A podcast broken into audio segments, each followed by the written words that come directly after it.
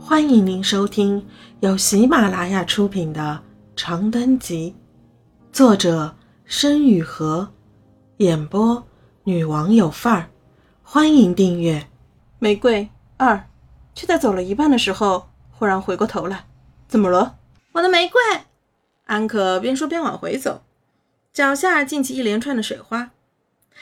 你送我的玫瑰没拿？那是他唯一的玫瑰，唯一属于他的玫瑰。拿完花回来，雨水已经上涨到了膝盖，此时走路已经变得有些困难。柳思婷搀着他的胳膊，两个人缓慢地向外步去。这雨到底是怎么回事？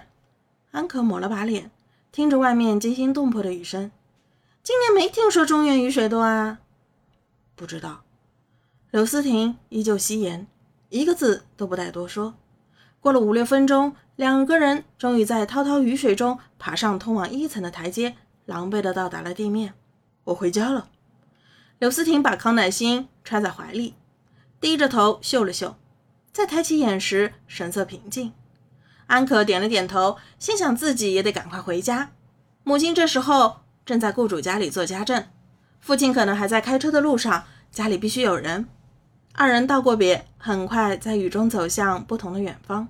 安可家里没有人，安可一个人缩在小沙发上，哆哆嗦嗦地看着电视上对大暴雨的现场报道。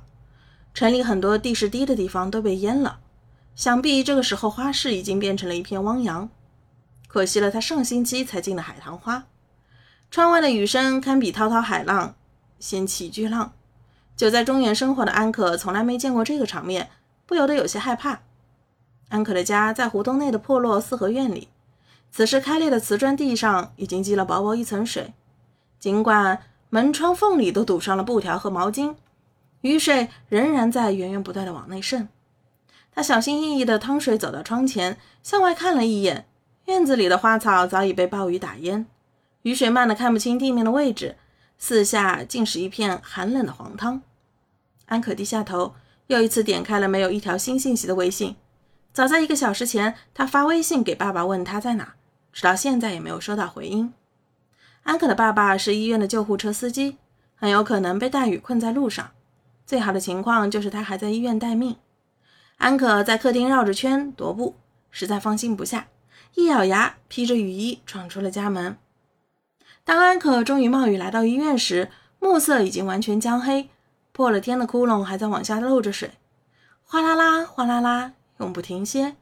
如果爸爸还在医院的话，他一定会找个有信号的、地势高的地方待着，并且找机会和自己联系。安可如此想着，走进了蒙诊的楼梯间。二层找了个遍，没有爸爸的身影；三层也没有，四层也没有，五层……在安可即将放弃希望的时候，他忽然在某个病房内瞥到了一条细长人影，那影子似乎和记忆中某个形象有所重叠。他想了想，后退两步，探头看去，只见病床床头插着两束鲜嫩的粉色康乃馨，一个行销鼓励的男孩正静静地低头守在病床边，一动不动。那分明是柳思婷。安可愣了片刻，踌躇着不知道该不该进去。在他犹豫的时候，柳思婷忽然抬起头，目光就那么直勾勾地与他相触。他朝他很轻地笑了笑，这笑使安可长舒一口气，提起脚。走进病房，你母亲，他轻声道。柳思婷点了点头，绅士的为他在病床前撑开一把折叠椅。车祸，昏迷，脑死亡。他的话依旧像以往那样简略，话音里却多了一层蓝水般忧郁的情感。安可点点头，忽然有些同情起这个男孩来。他一定很伤心吧？每周都为自己的母亲买来鲜花。他也一定很爱她吧？安可不由得想起自己的母亲，心里很快涌上一层惭愧。他对自己是那么好，那么温柔，可是自己还是没能如他所愿的考上大学。不过也很幸运了，父母双全，而且都那么爱自己，他已经很幸运了。思绪蔓延开来，安可没能听见柳思婷的问话，直到他又重复了一遍：“你来医院做什么？”他问：“生病了？”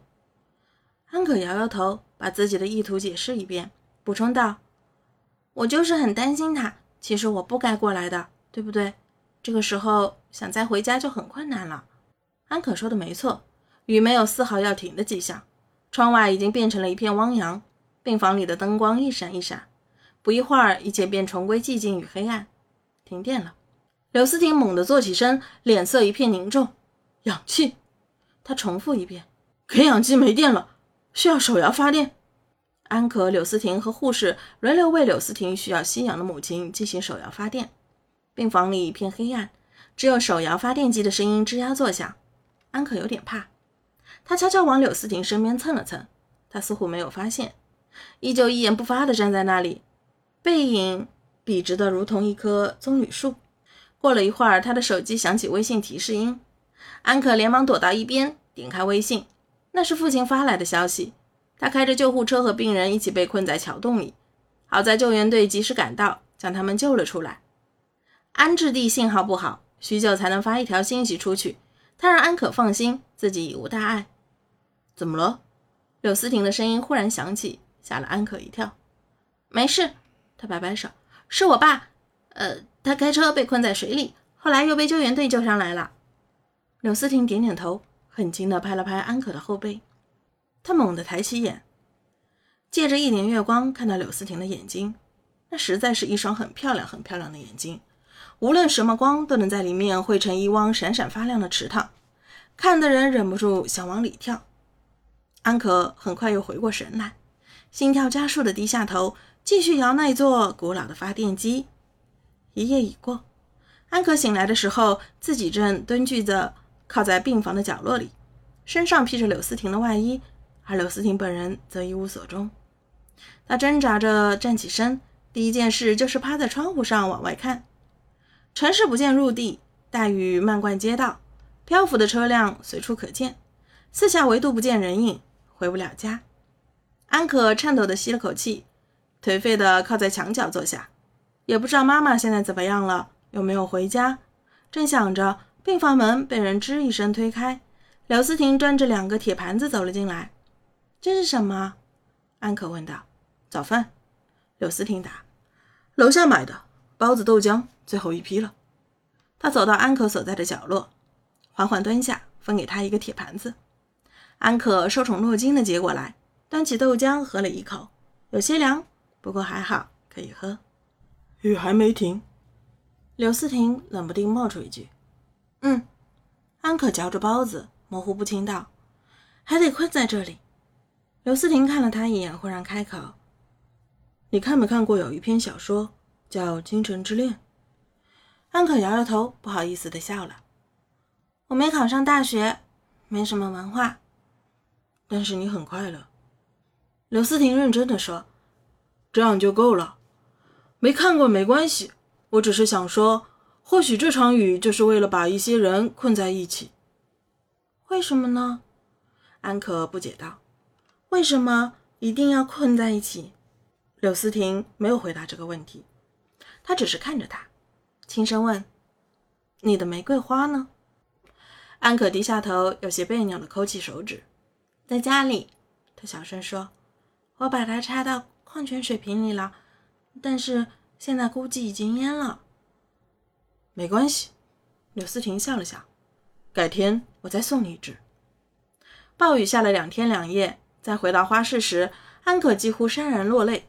没了，什么都没了，店面一片狼藉，棕黑色的花泥零落一地，纸屑混着垃圾凝乱在一起，一切都是颓败不堪的样子。正当他吸着鼻子抹眼泪的时候，身后传来一声很轻的呼唤：“安可。”他扭过头去，看见柳思婷的身影。她还是那么挺拔，在这样脏乱的环境里，简直就像个仙人。他没有说话，就那样静静地看着他。